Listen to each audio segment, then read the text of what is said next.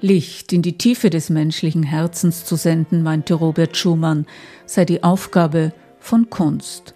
Und der englische Bildhauer Anthony Gormley nannte jene Zeichnung, die das Programm der diesjährigen Festspiele ikonografisch begleitet, Zeit. Ist es ein Blick, der sich in die Ferne weitet, oder ist es selektives Sehen, das sich einen Spalt breit in die Ewigkeit hinein öffnet? Frisst sich Licht durch die Dunkelheit? Zwischen hell und dunkel oszilliert das diesjährige Festspielprogramm. Im Gespräch für Wissensart reflektiert Intendant Markus Hinterhäuser über dieses breite Spektrum.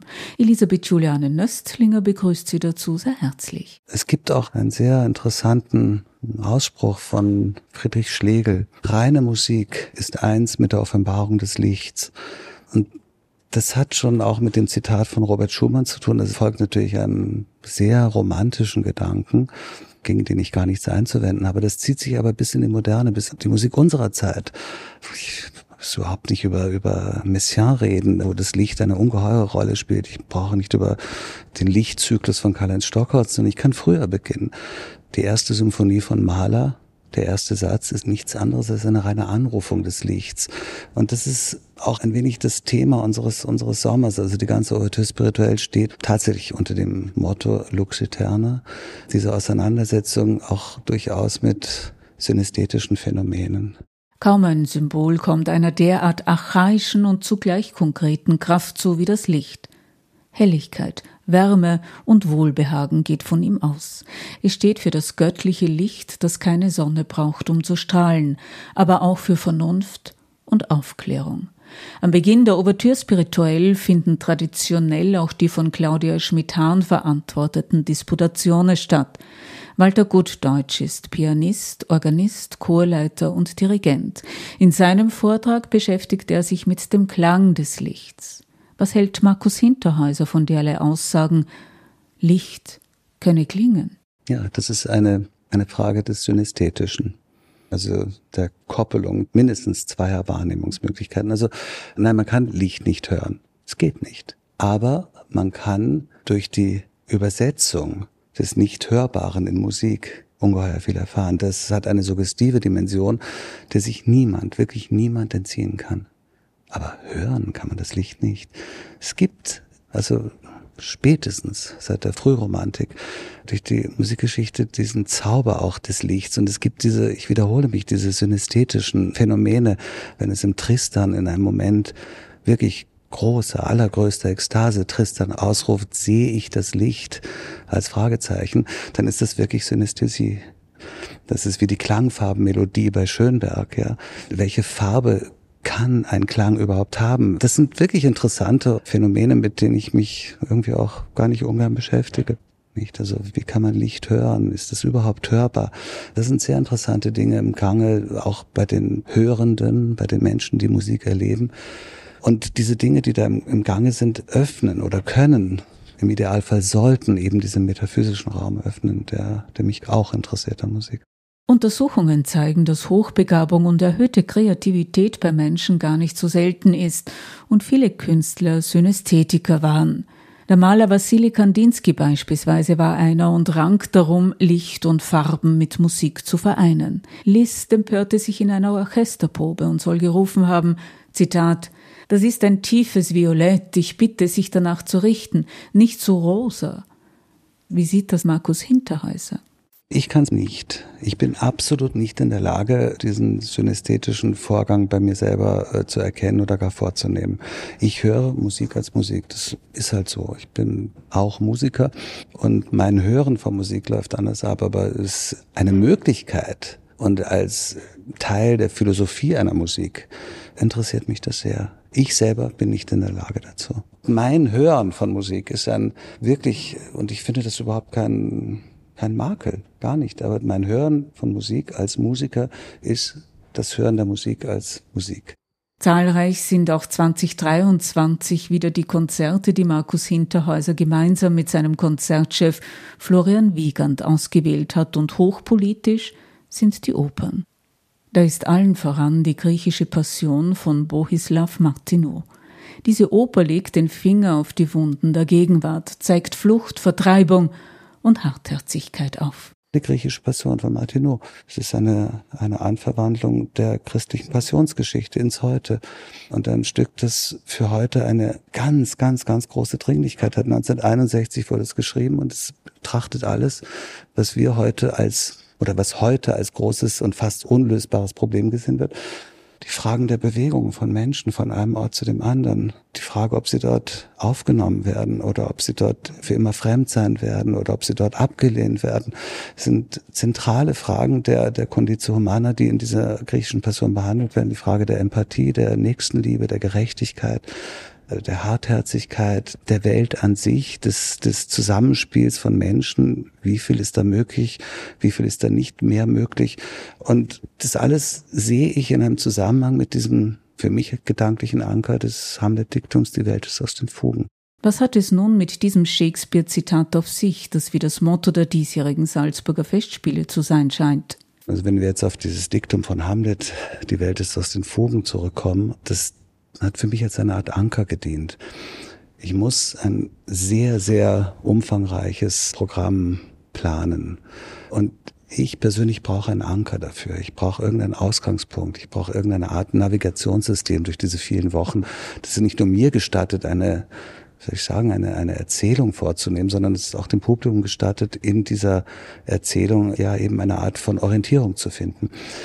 Die Welt ist aus den Fugen hat auch damit zu tun, dass wir im großen Festspielhaus die beiden Opernproduktionen Verdi gewidmet haben auf einer literarischen Vorlage basierend von William Shakespeare, dem großen Genie des Welttheaters, der wirklich alles wusste über die Weisheit, über das Lachen und vor allem der alles wusste über den Horror der Erkenntnis.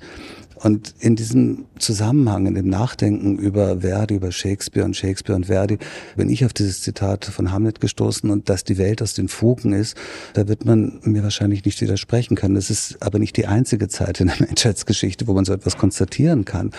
Die Welt war schon häufig aus den Fugen.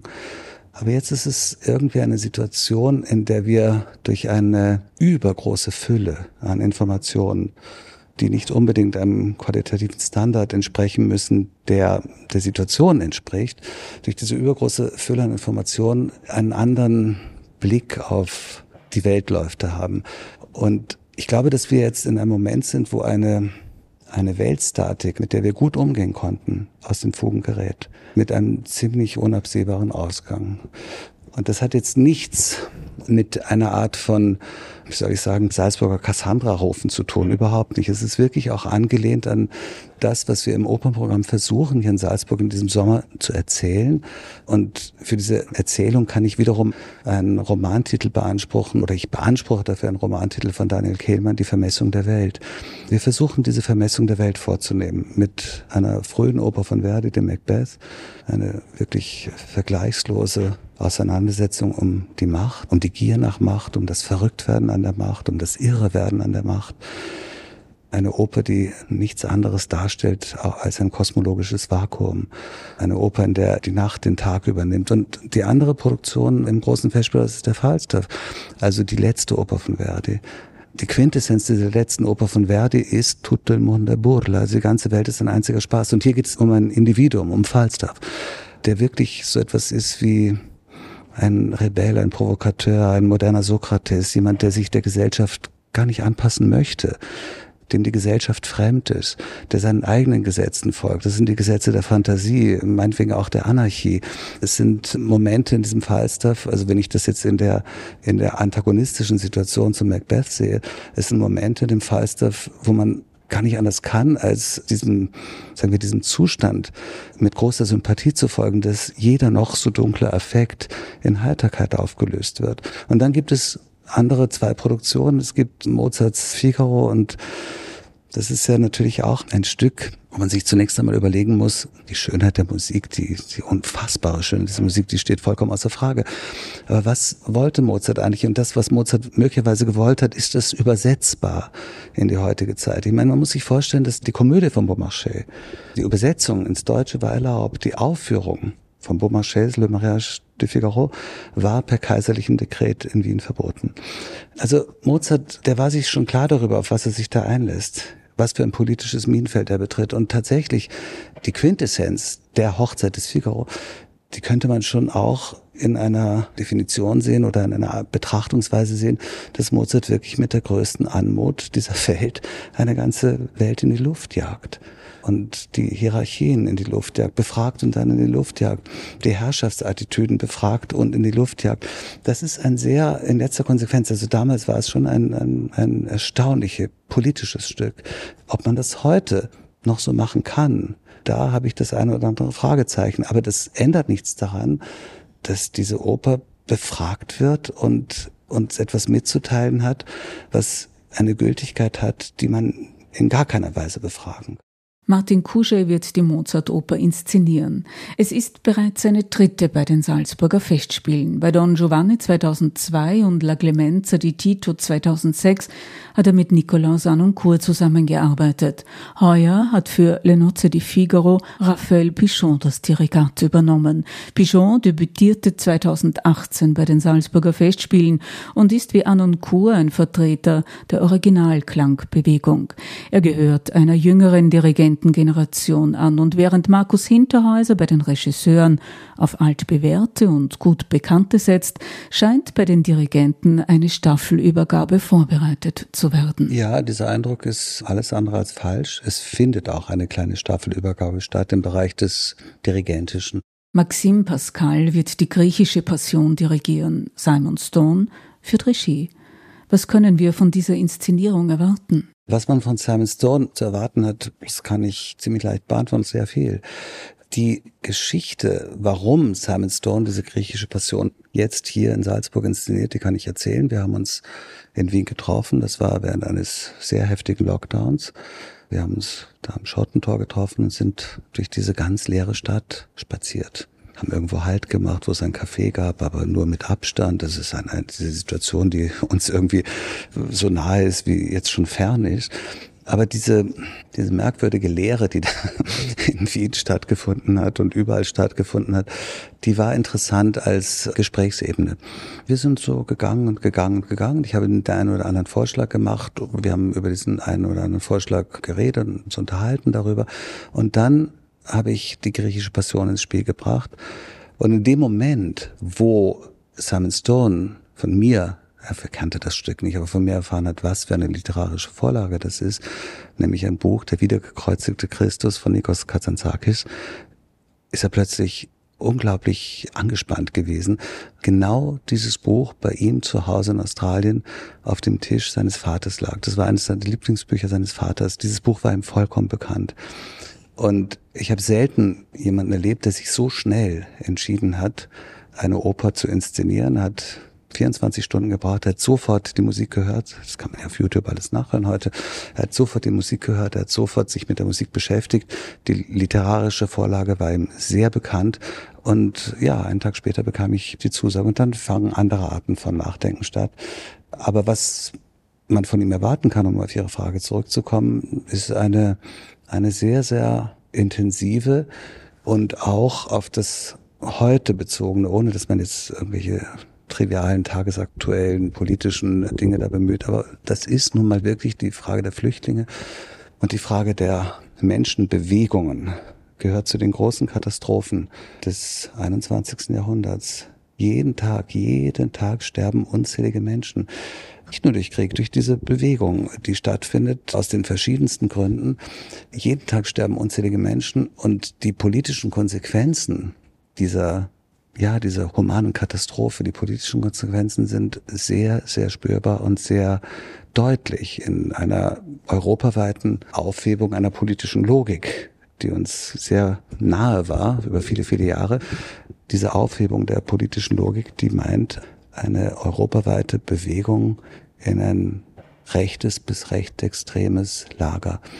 Insofern halte ich dieses Stück für wesentlich und die Aufführung eines solchen Werkes, abgesehen davon, dass es musikalisch ein Meisterwerk ist, die Aufführung dieses Werkes auch hier in Salzburg für sehr wesentlich. Immer wieder setzt Markus Hinterhäuser durch seine Programmierung ein politisches Zeichen. Man denke an Medee von Luigi Cherubini 2019, bei der ebenfalls Simon Stone Regie geführt hat. Man denke an die Reden über das Jahrhundert zum Jubiläum der Salzburger Festspiele oder, wie schon erwähnt, an Falstaff. Ist es eine Aufgabe der Salzburger Festspiele, sich politischen Themen der Gegenwart zu nähern und durch Musik, durch zeitgenössische Produktionen neu zu betrachten, zu hinterfragen? Dieser Frage würde ich zustimmen. Ob das jetzt eine Aufgabe ist der Salzburger Festspiele, das weiß ich nicht. Aber da ich nun mal für die künstlerische Ausrichtung in diesen Jahren verantwortlich bin, würde ich es meine Aufgabe sehen. Es ist nicht ganz leicht, dem nachzukommen, geschweige denn das zu erfüllen. Aber es gibt natürlich Möglichkeiten, in der Musik einen Raum zu entdecken, einen metaphysischen Raum, der ungeheuer bereichernd ist. Was meint Metaphysik? Ich meine, die zentrale Frage der Metaphysik ist ja ein, ein Gedanke von Leibniz. Warum ist überhaupt etwas und nicht vielmehr nichts?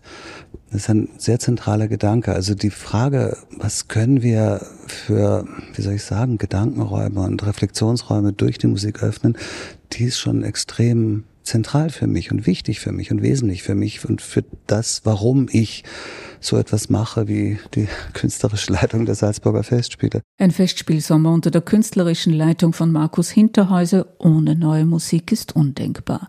Ligeti ist dieses Jahr ein Zyklus gewidmet. Der Komponist wäre im Mai 100 Jahre alt geworden. Ligeti ist ein Komponist, der von einer ganz, ganz großen Wesentlichkeit ist. Es ist einer der ganz großen Gestalten der Musikgeschichte, nicht nur des 20. Jahrhunderts, der Musikgeschichte überhaupt.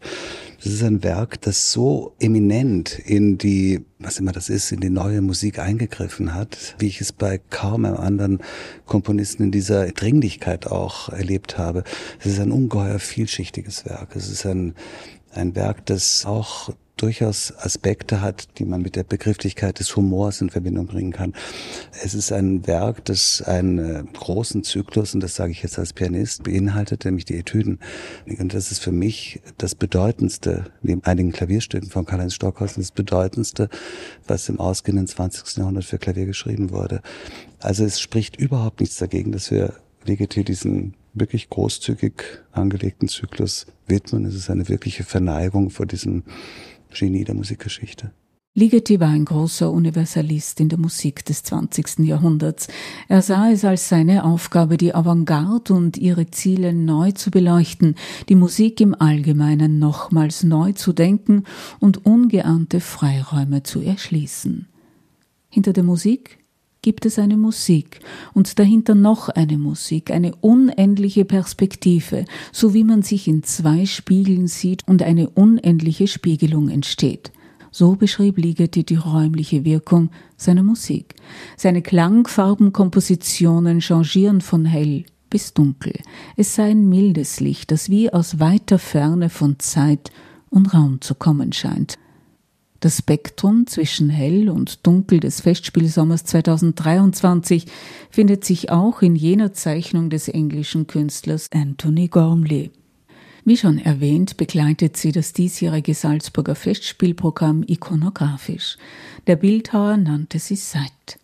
Ein Blick, der sich in die Ferne weitet, oder ist es eingeschränktes Sehen, das sich einen Spalt breit in die Ewigkeit öffnet? Es ist ganz sonderbar gewesen, weil wir haben gar nichts in Auftrag gegeben bei Anthony Gormley oder so.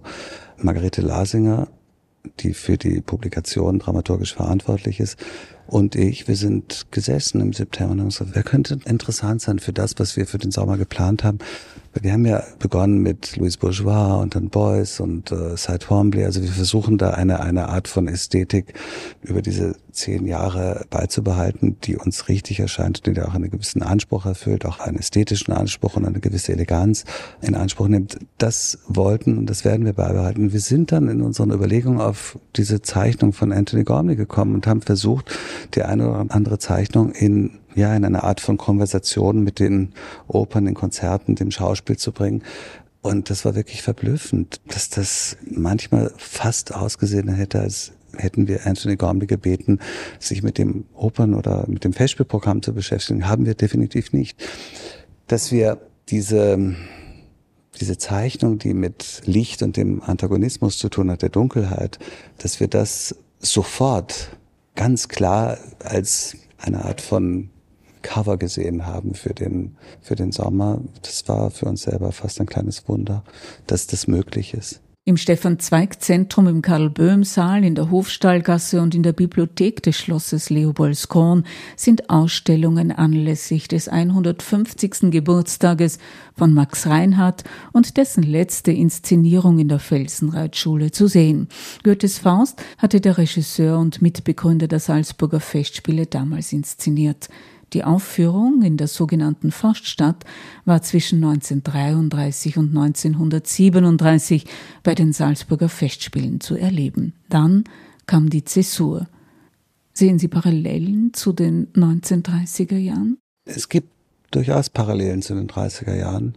Ich glaube aber und ich möchte vor allen Dingen daran glauben, dass die Korrektive heute ausgeprägter sind als in den 30er Jahren. Also den Glauben möchte ich mir auch nicht nehmen lassen. Die Frage des Welttheaters oder Max Reinhardt äh, hat von einem großen Welttheater gesprochen. Die Frage dieses Welttheaters bleiben wir bei der etwas überschaubareren Definition. Dieser Frage stellen wir uns auch, haben uns auch ständig befragt in dieser, in dieser Richtung, was, was heißt das Schauspiel bei den Salzburger Festspielen? Und das ist auch ein Grund, warum ich Marina Del Vidor gebeten habe, ab 2024 das Schauspiel zu übernehmen, weil wir wirklich so tief davon überzeugt sind, dass wir andere Theaterformen hier in Salzburg zulassen müssen und auch auf diese Art eine Art von Welttheater schaffen können. Also wir sind nicht ganz zu Unrecht sehr, nicht nur stolz, auch sehr glücklich darüber, dass wir Besucher aus weiß ich, 70, 80 Ländern haben. Bleiben wir bei 70, auch das etwas überschaubarer.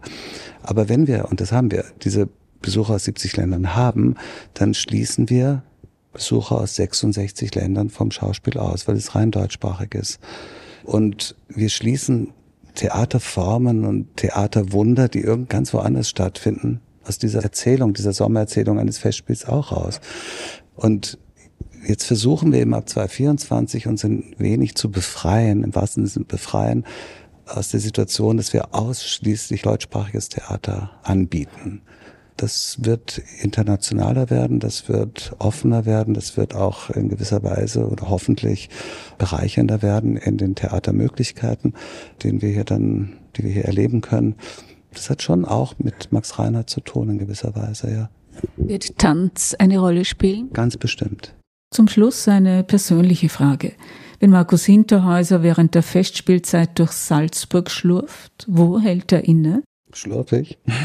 Manchmal. Weiß ich gar nicht, weiß ich keine Antwort drauf. Ich, ich könnte auch, ich könnte auch eine kleine Ewigkeit irgendwo innehalten. Es gibt ein wunder, wunder, wunderbares Theaterstück von Peter Handke, Die Stunde, da wir nichts voneinander wussten.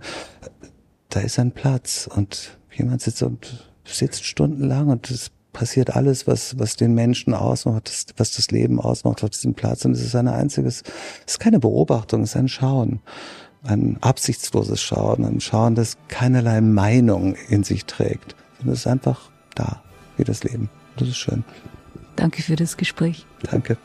Markus Hinterhäuser, der Intendant der Salzburger Festspiele über die Saison 2023 bei Wissensart, dem Podcast der Wissenschaft und Kunst vereint ohne mich jetzt über die Maßen selbst stilisieren zu wollen, aber sozusagen einer Bewegung, der ich sehr viel abgewinnen kann, ist das Flanieren. Also wenn ich früher auf die Welt gekommen wäre, wäre ich sicher ein Flaneur geworden. Auf bald, sagt Elisabeth Juliane Nöstlinger.